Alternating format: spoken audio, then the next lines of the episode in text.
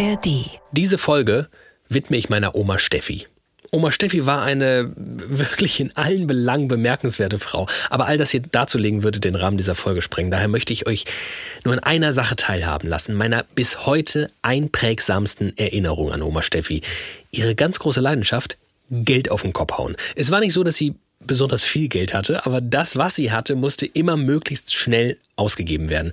Und so passiert es ziemlich oft, dass ich mit Oma Steffi in die Frankfurter Innenstadt gefahren bin, auf die sogenannte Zeil. Da hat sie sich dann hingesetzt, weil natürlich war sie überhaupt nicht gut zu Fuß, auf so eine Bank bei der David und Goliath Statue und dann hat sie mir 50 Mark in die Hand gedrückt. Und da stand ich dann. Auf der Zeil, hatte natürlich keine Ahnung, in welchem der 589 verschiedenen tollen Läden ich diese 50 Mark verlieren sollte. Ja, da haben wir doch einen Imagefilm zu. Sie waren gut, die deutschen Innenstädte der 1990er Jahre. Freiheit, Konsum, 50 Mark, mit denen sich die Welt kaufen ließ. Also Baggy Jeans, Lavalampen und Wackelpimmel von Nanunana. Das Herz der Stadt pulsierte wie jenes von Oma Steffi. Kagong, Kagong. Ich sag euch Leute, die Frankfurter Innenstadt war mal mein absoluter Sehnsuchtsort. Und ehrlich gesagt überkommt mich heute noch das Gefühl, wenn ich einmal im Jahr an der David- und Goliath-Statue vorbeikomme, ja, so ein, so ein schönes Gefühl, als würde mir Oma Steffi gleich wieder 50 Mack in die Hand drücken und mir danach erklären, wie Hosen eigentlich zu sitzen haben. Direkt unterm Bauchnabel natürlich. Aber ihr habt es vielleicht schon rausgehört, dass ich mal auf die Zeil gehen würde, das kommt wirklich in absoluten Ausnahmefällen vor. Und nicht nur, weil Oma Steffi inzwischen gestorben ist, auch weil die Frankfurter Innenstadt, wie ich sie lieben gelernt habe, gestorben ist. Deichmann, Görz, H&M, Sarah, Sarah Home, Primark, H&M Woman, noch ein Primark. Und wo früher der Karstadt war, kommt jetzt ein H&M Home rein. Willkommen in der Innenstadt der Gegenwart. Natürlich gibt's auch immer noch Menschen, die der Konsum in unsere Innenstädte zieht, aber ganz ehrlich, wie lang denn noch? So nostalgisch ich auf die Innenstadt der 90er zurückblicke, es gab halt auch das Internet nicht. Und das macht, so traurig es sein mag, seinen Job einfach besser als die meisten Ladengeschäfte. Aber am Ende steht doch Studio Komplex auch einfach für radikale Akzeptanz. Ja, mag ja total traurig sein, dass das alles nicht wie früher wird, aber unbedingt daran festhalten wollen? Und überhaupt ist diese Konsumgeilheit, die sich in den 90ern vielleicht noch irgendwie okay und modern angefühlt hat, nicht ohnehin etwas, was wir überdenken sollten? In guter alter Manier also stellen wir uns quer zur allgemeinen Nostalgie, zur Trauer um den süßen kleinen Buchladen, die Boutique, den inhabergeführten Parfumladen und sagen, vielleicht ist das Aussterben des Einzelhandels eine super Chance, Innenstädte mal völlig neu zu denken. Und ja, ganz vielleicht so, dass auch meine Kinder irgendwann wieder schöne Erinnerungen damit verbinden.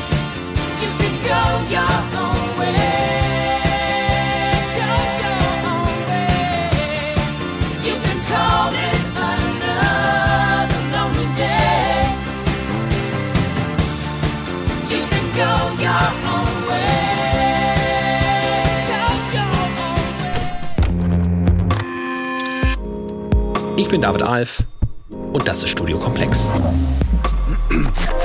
Übrigens, wer Studio Komplex kennt und die äh, letzte Folge gehört hat, wird sich vielleicht denken, oh, ist das jetzt das Sequel der letzten Folge, wo es ums Dorf äh, versus Stadt ging?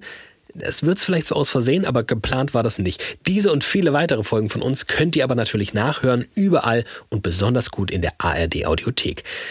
Alles klar, ich bin bereit. Wir nehmen die Entwicklung unserer Innenstädte an, sagen, ist schon okay, kommt mal klar und machen dadurch Platz für eine wunderbare neue Welt. Die Innenstadt der Zukunft ist eine Innenstadt mit Seele. Eine mutige städtebauliche Vision. Atemberaubend, innovativ, digital. Eine architektonische Ikone, gebaut, um Menschen zu verbinden. Einzigartig, urban, inspirierend, elektrisierend. Sag mal, warte mal kurz. Kommt hier noch irgendwas anderes außer sinnloser Buzzwords? Tja, um ehrlich zu sein, hier stoße ich bemerkenswert früh an die ersten Grenzen unserer These. Ich muss zugeben, ja, vielleicht bin ich in guter alter Manier wieder losgaloppiert. Eine auch nur ungefähre Ahnung, was konkret, wenn nicht der Einzelhandel dann künftig unsere Innenstädte prägen soll, habe ich halt nicht. Zum Glück besteht so eine Folge von uns hier aber auch aus Menschen, denen das anders geht. Mein Name ist Johannes Ringel. Ich habe die Professur für Stadtentwicklung an der Universität Leipzig. Und im Zuge dessen beschäftigt er sich mit den ökonomischen, volkswirtschaftlichen Aspekten der Stadtentwicklung. Und wir haben richtig Glück gehabt, dass wir den Einzelhandel, so wie wir ihn die letzten Jahre in unseren Innenstädten erlebt haben, nicht mehr brauchen, findet er auch. Ja, den Einzelhandel, so wie wir ihn kennen bis Corona, den brauchen wir tatsächlich nicht. Und wenn wir uns davon verabschieden, dann hat diese Innenstadt und auch die Stadtteilzentren, dann haben die riesengroße Chancen. Okay, besser hätte es nicht werden können für uns. Und mit Corona ist schon auch ein wichtiges Stichwort gefallen, denn spätestens seit der Pandemie ist das Online-Einkaufen für viele Menschen ja wirklich zum absoluten Standard geworden. Und das hat unsere Innenstädte auch nochmal ganz drastisch verändert. Während eine dieselbe Kette vorher drei oder vier Geschäfte auf einer Einkaufsstraße hatte, gibt's jetzt nur noch eins. Und auch das ist gut, sagt Johannes Ringel. Sogar für den Einzelhandel selbst. Also wir hören ja nur, der Einzelhandel leidet schrecklich. Aber der Einzelhandel hat einen wahnsinnigen Quantensprung gemacht, indem nämlich alle gelernt haben, online einzukaufen.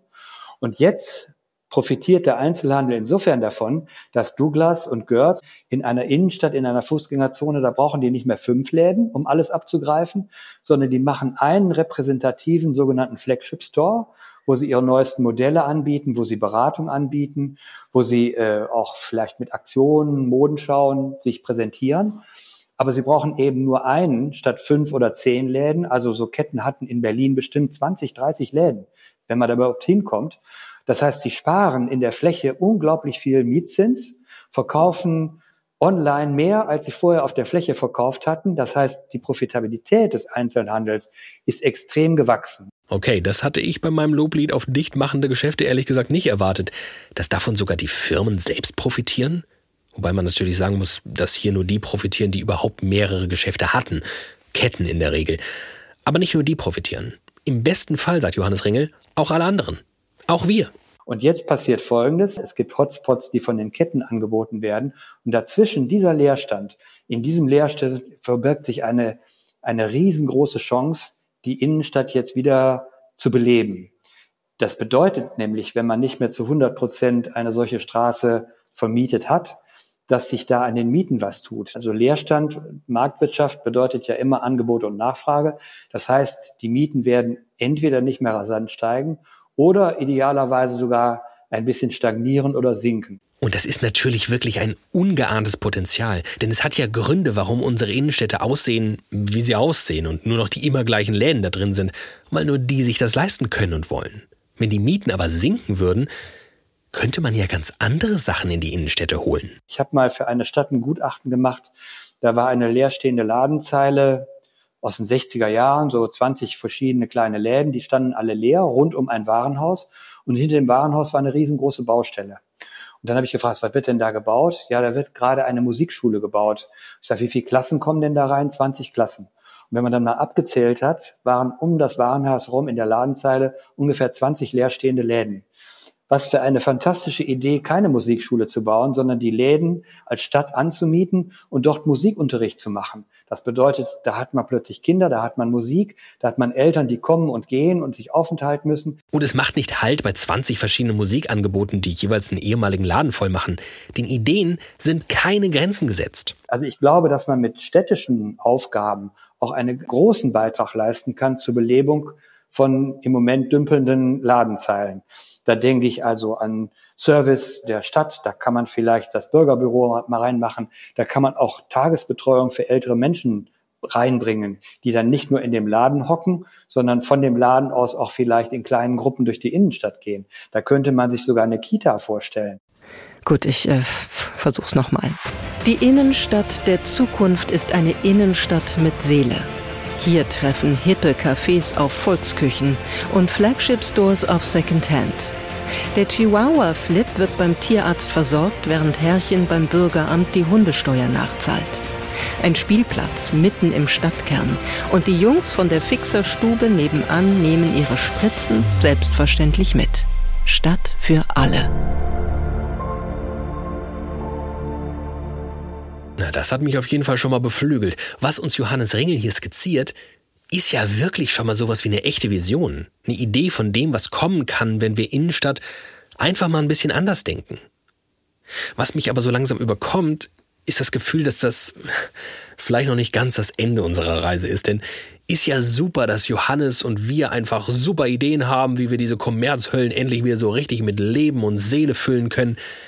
Während wir dabei frohen Mutes alles wegcanceln, was sich irgendwie nach Kapitalismus anhört, gibt es ja viele Menschen, die gerade auf die Wirtschaftlichkeit einer Stadt blicken. Und ich habe zwei Vermutungen. Erstens, dass es gut ist, dass sie das tun, weil wir uns sonst völlig andere Probleme reinholen. Und zweitens, dass diese Leute überhaupt nicht überzeugt sein werden von unserer Idee. Frank Achenbach, ich bin Mitarbeiter der Industrie- und Handelskammer hier in Offenbach, spreche aber auch für die zehn hessischen IHKs zum Thema Innenstadt. Und Kern meiner Berufsbeschreibung ist, ich bin Mutmacher. Okay, now here we go. Ich mache mich gefasst auf alles, was mir ein Mutmacher der Industrie- und Handelskammer gleich um die Ohren hauen wird. Wahrscheinlich wird Frank Achenbach uns gleich mal so richtig Mut machen, den Einzelhandel nicht abzuschreiben, sondern ungeahnte Vorteile aufdecken wollen im Vergleich zum anonym von KI und Datendieben versauten Internet. Frank Achenbach beschreibt seinen Job als Schnittstelle zwischen Politik, Verwaltung und den Unternehmen in Städten. Tag ein, Tag aus stehen Menschen bei ihm auf der Matte, die merken, ja, also so geht's wahrscheinlich nicht weiter, ne? Unsere Innenstädte sterben aus. Entweder weil Leerstand oder weil Kette an Kette an Kette so richtig niemanden mehr lockt. Wie holen wir die gute alte Zeit zurück? Und ausgerechnet Frank Achenbach von der IHK sagt den Leuten überhaupt nicht. Also ich glaube, die größte Herausforderung ist, die Menschen, und das ist, ähm, ob jetzt auf politischer Seite, auf der Verwaltungsseite oder eben auch die wirtschaftlichen Akteure, die Unternehmer, die haben oft vor Augen, die Innenstadt wird mal so wieder, wie sie mal war. Das ist auch manchmal die Vorstellung, die Bürger wünschen sich dann eben das Sportgeschäft wieder zurück, was mal da war, oder der Herrenausstatter oder wer auch immer. Und äh, meine Aufgabe ist dann zu sagen, das wird nicht mehr, wie es mal war. Es wird nie wieder so sein, wie es mal war. Und wie es werden kann, darüber können wir sprechen. Okay, wow. Ich dachte ernsthaft, als wir bei der IHK angefragt haben, dass man uns wahrscheinlich für verrückt erklären würde mit dem, was wir in dieser Folge vorhaben. Stellt sich raus, für die ist die Sache völlig klar. Man muss Innenstädte ab jetzt ganz anders denken als vorher. Also in den allermeisten Innenstädten ähm, ist es ja eine, eine, sehr starke Konzentration auf das Thema Handel. Welche Rolle spielt denn eigentlich der Handel zukünftig in den Innenstädten? Und in der Vergangenheit war das in vielen Innenstädten, gerade in den mittleren und größeren Städten so, dass der Handel die überwiegende oder die fast alleinige Rolle gespielt hat. Und dann, glaube ich, ist dieses Gedankenspiel, wie könnte es denn mal werden, wie könnte es denn sein, relativ einfach zu sagen, welche anderen Nutzungen wollen wir denn zukünftig in der Innenstadt, wenn wir wissen, dass der Handel nicht mehr die alleinige Rolle, die große Rolle spielt, nicht mehr in allen Immobilien seinen Raum findet. Was wollen wir denn in diesen frei werdenden Räumen ähm, für andere Nutzungen drin haben? Ich muss an Johannes Ringel denken, der uns sowas ja eben auch schon skizziert hat, was alles denkbar wäre, wenn man sich von der Idee löst, ehemalige Ladengeschäfte mit neuen Ladengeschäften zu füllen. Für Frank Achenbach sind das nicht einfach nur hypothetische Ideen, sondern schon längst Realität. Wir diskutieren zum Beispiel hier für die Stadt Offenbach gerade über eine neue Art der Stadtbibliothek, die mitten in die Innenstadt, mitten in die Fußgängerzone umziehen soll. Die ist momentan am Stadtrand, die Stadtbibliothek. Das ist eine klassische Stadtbibliothek mit vielen Regalen und vielen Büchern, aber auch schon mit anderen Angeboten. Und die Offenbacher Akteure wollen tatsächlich die Stadtbibliothek vollkommen neu erfinden als Station Mitte, als Ort, als dritten Ort für alle Menschen in Offenbach zu erfinden. Und da kommen wir eben auch raus aus den einzelnen Milieus, aus den einzelnen Bubbles. Wenn man solche Orte schafft, die ähm, ein möglichst breites Spektrum ähm, an Menschen in der Gesellschaft auch anspricht. Und das ist ein Punkt, den ich ehrlich gesagt vor lauter Euphorie noch gar nicht bedacht hatte. Wenn man Innenstadt mal entkoppelt vom Gedanken, dass da notwendigerweise Geld über Ladentische wandern muss, öffnet man vermutlich auch gleichzeitig die Innenstadt für alle. Auch für diejenigen, die vielleicht gar kein Geld haben zum Überladentisch wandern. Was ich aber auch zugeben muss, bislang reden wir eigentlich die ganze Zeit nur über Innenstädte von Großstädten, da wo vielleicht auch eher so ein ästhetisches als ein wirklich existenzielles Problem in unseren Innenstädten herrscht. Wäre die Zeil morgen komplett dicht, würde es den Charakter von Frankfurt krass verändern? Wahrscheinlich nicht. Es gäbe schon noch ein Leben drumherum in den vielen verschiedenen Innenstädten der vielen verschiedenen Stadtteile. Worüber wir also reden sollten, ist die Frage, sind das auch nur im Ansatz Lösungen für die Provinz? Für kleinere Städte, in denen Innenstadt bedeutet 1,3 Kilometer lange Hauptstraße, wo man Bäcker, ein Metzger, ein Bestattungsgeschäft und Optiker waren? Jetzt aber nur noch das Bestattungsunternehmen, weil gestorben wird halt immer noch? Wenn der Einzelhandel sich aus kleineren Städten verzieht, dann ist die Hauptstraße tot. Und damit das Stadtleben tot. Weil es der einzige Ort der täglichen Begegnung war. Und weil es junge Menschen in die Städte zieht, brauchen wir da vermutlich auch keine Kitas oder Musikschulen. Ich glaube, wir müssen über die Provinz reden. Mein Name ist Frederik Fischer und ich bin Kleinstadt- und Dorfentwickler. Halleluja, genau der Mann, den wir hier brauchen also. Aber bevor wir in die Tiefen der kleinstädtischen Innenstadt abtauchen und wie die eigentlich zu retten ist, will ich euch nicht vorenthalten, dass auch Frederik, wie auch schon unsere anderen Gesprächspartner bis hier, absolut überzeugt davon ist, dass wir mit unserer These völlig richtig liegen. Die Innenstadt steht insofern schon auch sinnbildlich für unsere Gesellschaft. Wir äh, setzen häufig den vielleicht auch nur vermeintlichen Zwang, Geld einzunehmen über das Gemeinwohl. Also in der Innenstadt ist es natürlich besser, eine Kette zu haben als einen Leerstand, aber viel zu selten, zumindest in meiner Beobachtung, fragen wir uns, was könnte denn noch ein dritter Weg sein zwischen Leerstand und der Kette? Wie könnten Orte äh, aussehen, die gemeinwohlorientiert sind? Und die Stadt auch wieder zusammenbringen und damit eben auch die Gesellschaft wieder zusammenbringen. Weil das ist tatsächlich in unserer Gesellschaft halt ein, eine Riesenherausforderung, dass diese Orte in den letzten Jahren massiv weggebrochen sind. Ich befürchte auch, die werden in, in den nächsten Jahren wegbrechen. Genau in dieser Phase brauchen wir diese Orte, wo wir als Gesellschaft zusammenkommen. Die Innenstädte könnten das sein, heute sind sie es leider noch viel zu selten. Und das gilt sowohl für Innenstädte in Großstädten als auch für Innenstädte in Kleinstädten. Und genau in diesem Spannungsfeld ist Frederik eingetaucht, weil er eine Beobachtung gemacht hat. Die Beobachtung, dass wir zwar sehr viel von Fortschritt sprechen, aber ihn eigentlich nicht so richtig erleben. Also zumindest nicht in Großstädten ich kann da für mich sprechen, aber auch für viele, mit denen ich ja in den letzten Jahren mich dazu unterhalten habe. Also dieser Eindruck, dass die Lebensqualität jetzt nicht unbedingt massiv ähm, ja, Fortschritte gemacht hat, die ist eigentlich universell. Ne? Also, und das hat, hängt ganz stark mit der Gentrifizierung, mit dem Mietendruck zusammen und mit dem Umstand, dass der öffentliche Raum äh, zunehmend äh, eben teuer und exklusiv geworden ist. So, und das hat so Konsequenz, dass ähm, wenn ich jetzt als Kreativer zum Beispiel bestimmte Ideen habe, für die ich Räume brauche, dann werde ich diese in der Großstadt mit großer Wahrscheinlichkeit nicht mehr finden. Genauso natürlich auch, wenn ich eine Familie bin und mich vergrößern muss, auch das ist in Großstädten einfach eine, eine ewige Qual. So gleichzeitig haben wir in Kleinstädten, in ländlichen Räumen durchaus das Phänomen des Leerstands. Der nimmt zwar auch ab, aber es gibt ihn noch. Und da dachte sich Frederik, wie klug wäre es, die Leute aus der Großstadt in die Kleinstadt zu holen. Sie bekommen günstige Mieten, Coworking Spaces, Gemeinschaftsräume, kreative Spielwiesen und im Gegenzug engagieren sie sich aktiv bei der Stadtentwicklung. Summer of Pioneers heißt sein Projekt und fand schon in einigen kleinen Städten statt, zum Beispiel im 14.000 Seelenort Mittweida, nördlich von Chemnitz. Aber was genau passiert dann da? Direkt zu Beginn haben wir erstmal einen der leerstehenden Läden bezogen und haben dort das ja, Pionierbüro quasi äh, eingerichtet. Das heißt also, dort arbeiten einige der Pioniere, sind auch ansprechbar für die Bevölkerung, die vielleicht Fragen hat. Im Schaufenster wird das Projekt erklärt. Und dann im nächsten Schritt sind die Pioniere ganz experimentell und niedrigschwellig so vorgegangen, dass sie einfach mal alle HändlerInnen gefragt haben, ob da kein Interesse bestünde, mal so einen Aperitivabend in der ganzen Straße zu veranstalten. Das heißt also, die Pioniere haben dann Tische vor die Läden gestellt, haben dazu eingeladen und dann kamen wirklich ganz viele Menschen mit weiter zusammen und haben die Straße erstmals in der Form als einen öffentlichen Raum genutzt, dass man eben ja an diesen Tischen saß, Wein getrunken hat von lokalen Händlern, regionale Spezialitäten gegessen hat, aber vor allem halt einfach ganz viel gequatscht hat und einen, einen schönen Sommerabend genossen hat. Ja gut, ist auf jeden Fall schon mal ein sinnvoller Start mit Alkohol und gutem Essen, aber von da aus wurde es dann schon sehr konkret. Jetzt als nächster Schritt ist die ähm, Nachnutzung oder Umnutzung von einer Brache geplant oder beziehungsweise schon wird schon angegangen. Dort entstehen zum einen also kleinere Gärten, Stadtmöbel werden aufgestellt, ein Kino, ähm, ein Open-Air-Kino wird dort gerade vorbereitet. Und dann gibt es als dritten Standpunkt in der Rochlitzer Straße noch ein sogenanntes Stadtlabor.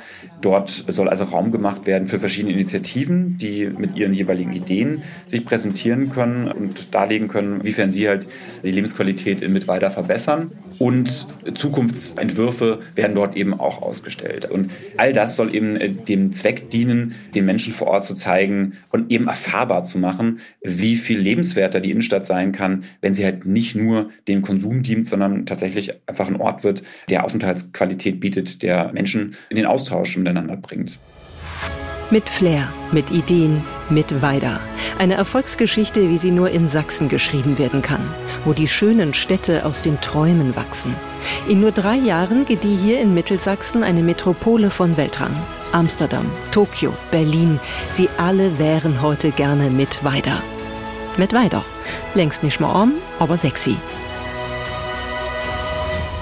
Ganz vielleicht, völlig untypisch für uns und völlig untypisch für Imagekampagnen, haben wir hier ein bisschen übertrieben. Aber den Grundgedanken finde ich schon sehr spannend.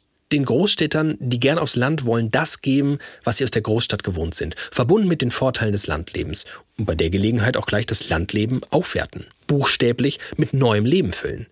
Klingt ja in der Theorie super. Aber klappt das auch in der Praxis? Was muss das eigentlich für eine Kommune sein, die sich auf so ein Format und gleichzeitig irgendwie auch Experiment einlässt? Und das hat mir imponiert tatsächlich.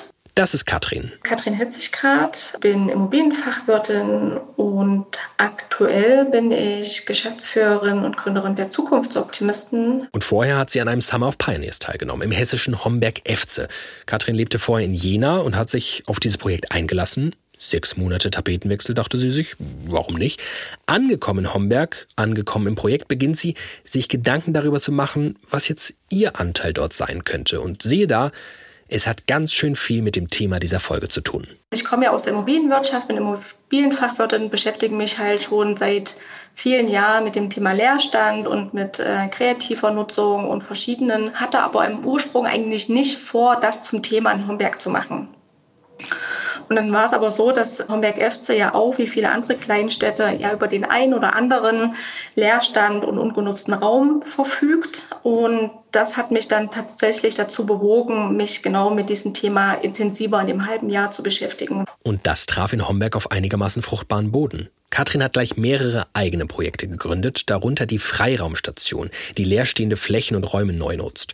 Temporär und auch dauerhaft. Und apropos temporär und dauerhaft, der Summer of Pioneers in Homberg war 2021. Aus Katrins temporärem Aufenthalt dort ist ebenfalls ein dauerhafter geworden. Sie ist immer noch in Homberg und hat da jetzt auch ihre Firma Zukunftsoptimisten gegründet. Ein Büro für kreative, koproduktive Stadtentwicklung. Und unter anderem mit den Zukunftsoptimisten hat sich ihr Engagement in Homberg, aber auch in anderen kleinen Städten verstetigt. Und damit ist Katrin kein Einzelfall. Ja, das Schöne ist, dass wir tatsächlich mit der Ausnahme von einem Standort, wo also Bürgermeisterwechsel und die Flut äh, dazu kam, überall die Erfahrung machen, dass der Summer of Pioneers wirklich nur der Startschuss ist und genauso ist er eben auch geplant für eine Entwicklung, die sich dann verstetigt und über viele Jahre auch noch weiter Früchte trägt. Und genauso ja, beobachten wir das auch. Also ungefähr die Hälfte der Pioniere bleibt dauerhaft und betreibt dann auch die Projekte, die sie während dem Summer of Pioneers gestartet haben, fort, entwickelt die weiter. Gemeinsam mit der Stadt werden Fördermittel akquiriert oder Investoren gesucht. Also da entstehen wirklich eine, eine Vielzahl von Initiativen und beleben die Stadt dauerhaft. So wie es Katrin tut und eigentlich genau das umsetzt, was wir uns zu Beginn dieser Folge gewünscht haben. Eine andere Innenstadt, ohne da ja, ehrlicherweise noch richtig benennen zu können, was wir uns eigentlich darunter vorstellen. Ortskerne ja, haben nicht mehr diese eigentlichen Funktionen, die es vielleicht noch vor 20, 30 Jahren hatten oder noch weiter in der Vergangenheit zurück. Ja. Sie haben in den letzten Jahren, Jahrzehnten einfach immer mehr an Funktionen verloren. Äh, gleichzeitig äh, wurden ja in vielen Städten einfach ja Einfamilienhaussiedlungen die letzten Jahrzehnte ausgewiesen. Also das Leben ist sozusagen auf der Wohn-, aber auch auf der Arbeitsebene immer mehr aus den Ortskernen, aus der Innenstadt, aus den Quartierskernen quasi raus ausgewandert. Welche Rolle haben denn jetzt eigentlich noch unsere Ortskerne und die Ortsmitten und die Innenstädte? Und das nimmt man ja auf jeden Fall wahr, dass ja die, die Orte einfach auch leer sind. Wenig Frequenz, wenig Nutzungen, Leerstand etc. Und aufgrund dieser Beobachtung arbeitet Katrin mit daran, die Innenstadt von Homberg-Efze dauerhaft umzugestalten. Für Menschen, die in unmittelbarer Nähe alles vorfinden wollen.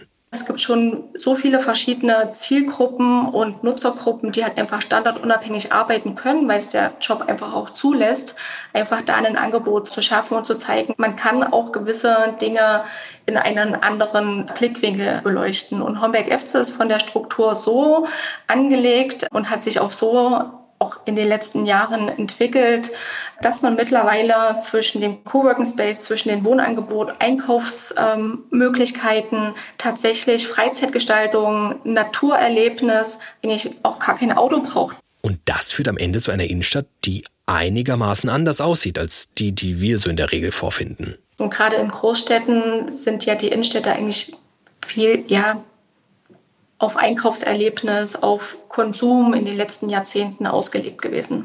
Und jetzt besteht natürlich auch einfach die Chance, Potenziale zu nutzen, aufzugreifen und halt quasi auch was auszuprobieren, was vielleicht ohne den Leerstand nicht denkbar gewesen wäre, dass man diesen Weg einfach mal experimentell nutzt. Und wie gut klingt das bitte? Experimentieren, die Innenstadt als Spielwiese der Ideen verstehen. Das ist doch einfach nur gut. Hörst du das? Richtig, das ist ein Monster Truck. Und ja, hüpf gerne rein. Dann machen wir Donuts in der Puzo. Abstrakte Kunst, Baby. I'm Johnny Knoxville und das ist jetzt meine Stadt. Die beste Stadt, in der alles kann und nichts muss. Wir ziehen keine Nummer im Amt, wir machen Hotdog-Wettessen um deine Baugenehmigung.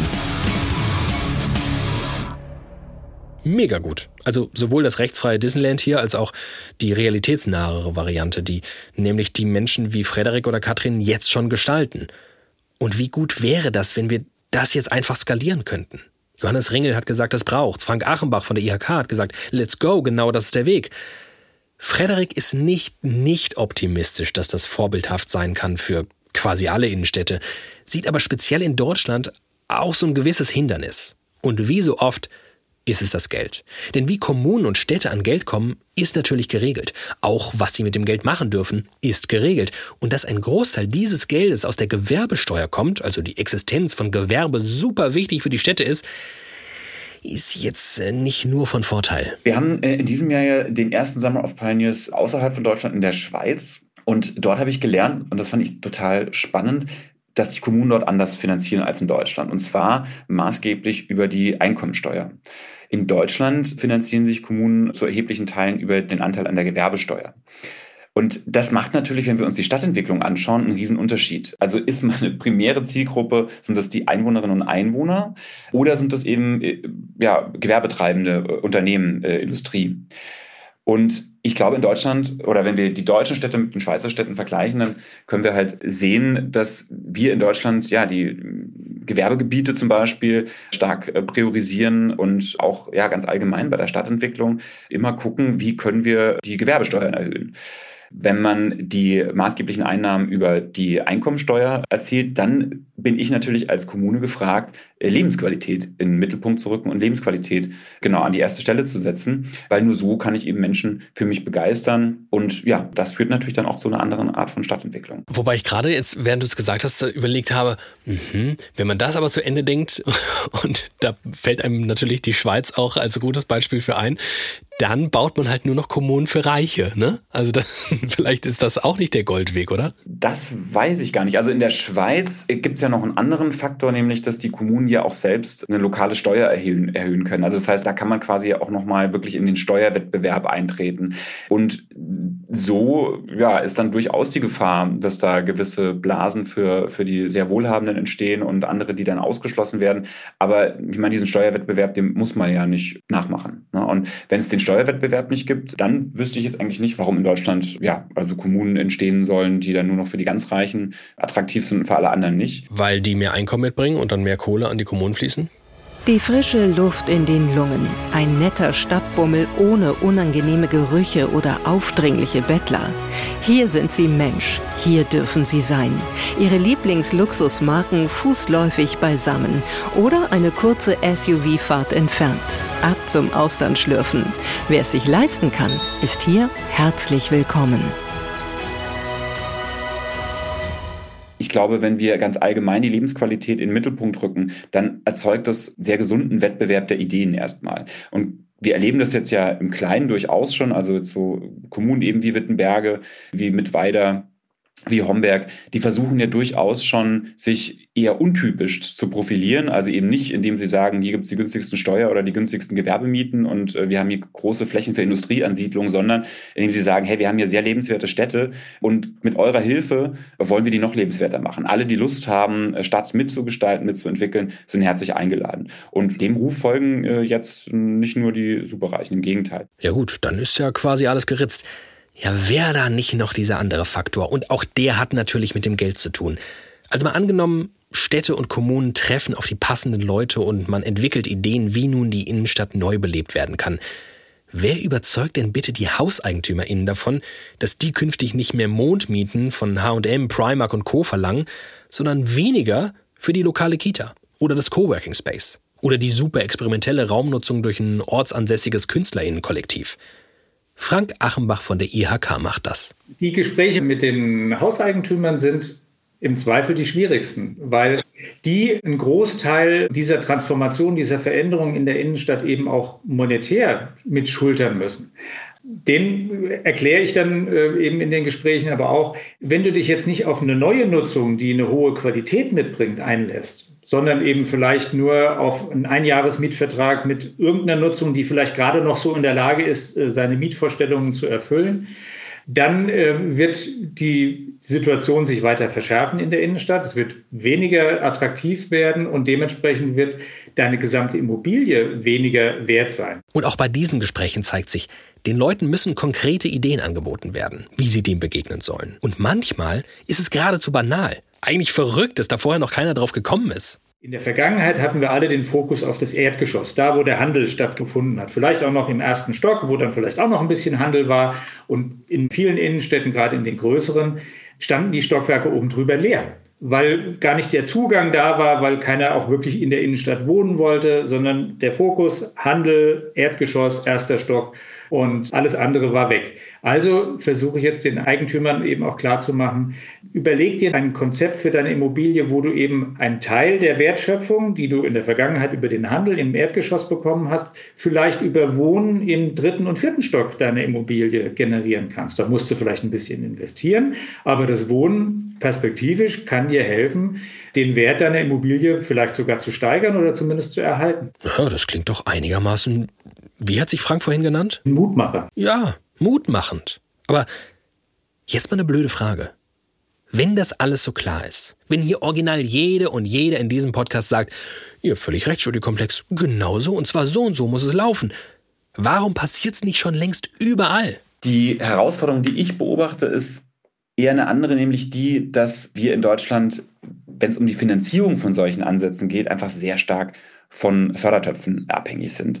Also ganz viel, was mit dieser Art von kultureller, partizipativer Stadtentwicklung zusammenhängt, gehört jetzt nicht zu den Pflichtaufgaben einer Kommune und muss deswegen halt umständlich über andere Töpfe finanziert werden. Und da beobachte ich, dass es häufig halt an Gesamtstrategien fehlt. Also das heißt, da bewirbt man sich jetzt zum Beispiel mal um Förderung, um vielleicht ein Dorfbüro einzurichten. Und das ist für sich genommen ja auch wichtig und richtig. Aber wie es dann weitergeht, das ist halt dann unklar, weil dann wieder das nächste Förderprojekt fehlt.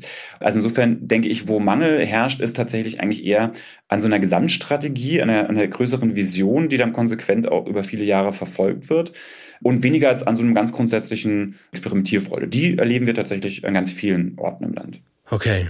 Ist das am Ende hier die große Ernüchterung? Es passiert nicht, weil Bürokratie, weil Strukturen sind, wie sie sind, weil, das haben wir schließlich noch nie so gemacht, das ist nicht vorgesehen. Johannes Ringel von der Uni Leipzig findet auch problematisch, dass es keine zentralen Budgets für Stadtplanung gibt glaubt aber nicht, dass das die Entwicklung behindern wird. Ja, vermutlich werden es nicht die Städte sein, sagt er, die den Großteil dieser Transformation bezahlen werden. Andere aber schon. Ich bin so ein sozialer Marktwirtschaftler. Ich vertraue tatsächlich auf den Markt. Also der Markt muss es regeln und der Markt muss es finanzieren und der Markt wird dann auch davon profitieren.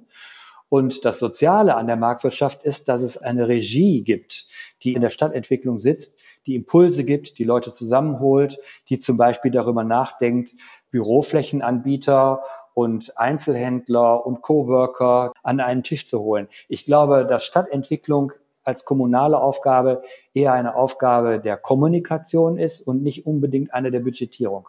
Na, also können wir mal richtig optimistisch in Richtung Zukunft unserer Innenstädte wandern, oder? Also jetzt arbeite ich in dem Feld seit, seit 84, also im Grunde über 40 Jahre. Und es hat immer diese Situation gegeben der Apokalypse, ne? Leerstand und es geht alles schlecht und das Warenhaus vertreibt Tante Emma und das Shoppingcenter vertreibt das Warenhaus und das ist das Ende der Innenstadt. Also das kenne ich alles über 40 Jahre. Und ich glaube aber nicht, dass das Potenzial und die Dynamik von Innenstadt und von Menschen, die in Innenstädten und überhaupt in Städten leben, dass die nachlässt. Und insofern wird es immer irgendwie auch Weiterentwicklung geben. Und Sie haben vollkommen recht. Die Erfahrung und meine Lebenseinstellung ist optimistisch. Und da trifft es sich gut, dass auch Frank Achenbach von der IHK so ein Optimist zu sein scheint. Und das, was Johannes Ringel hier gerade als Aussicht geschildert hat, nur bestätigen kann. Der wichtige Faktor ist Kooperation. Es wird nicht funktionieren, wenn man sagt, die Stadt muss das alles alleine gestalten, und dann haben wir eine spannende Innenstadt oder der Handel muss es tun oder wer auch immer, äh, die Eigentümer müssen es tun, sondern es geht nur gemeinsam. Also Kooperation ist ein wichtiger Punkt. Und dann, glaube ich, ist tatsächlich auch eine gemeinsam getragene Strategie, die auf einer gemeinsamen Erkenntnis fußt, ist, glaube ich, auch nochmal ein wichtiger Punkt. Wo wollen wir eigentlich hin?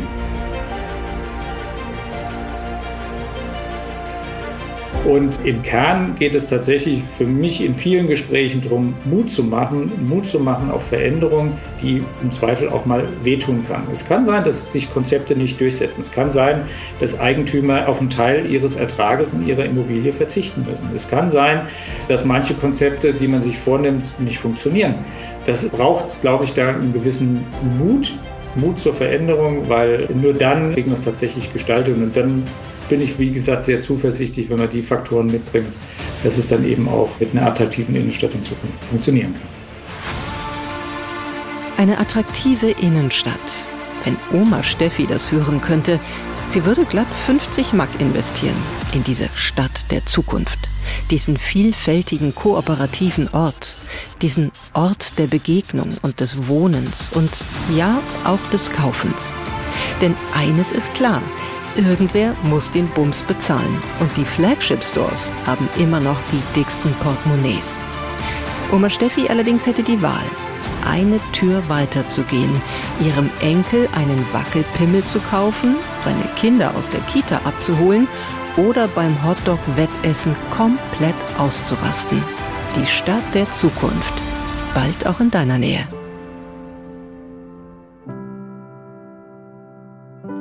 Wie schön wäre das. Das war Studio Komplex für diese Woche. Wie immer gilt, wir sind gespannt, was ihr zu dieser Folge sagt oder auch zu irgendeiner vorangegangenen oder aber zu einer, die ihr euch noch wünscht. Immer her mit euren Nachrichten, entweder per Mail an studiokomplex.hr.de. Natürlich erreicht ihr uns aber auch bei Insta. Wie immer bekommt ihr jetzt noch einen Podcast-Tipp von uns aus der ARD Audiothek und in diesem Fall könnte es ja kaum besser passen. Nämlich auch unsere KollegInnen von Dreimal Besser haben sich diese Frage gestellt, was sollen wir mit diesen verlotterten Innenstädten anstellen? Auf was für kluge Ideen die so gestoßen sind, hört ihr in der Folge, die wir euch in die Shownotes gelegt haben. Ihren Hirnschmalz in diese Folge gelegt haben Agatha Pietschik, Max Laubenheimer, Rick Oppermann und Uli Sonnenschein. Alle Innenbrunst in unsere Image-Kampagne gelegt hat Anna Engel. Das Episodenbild kommt von Johannes Helm. Erstklassige Producerarbeit vom IHK geprüften Ausbilder Mediengestaltung in Bild und Ton The One and Only Robin Müller und Lea Müller. Grüße gehen raus an Oma Steffi und an euch. Ich bin David Alf. Tschüss.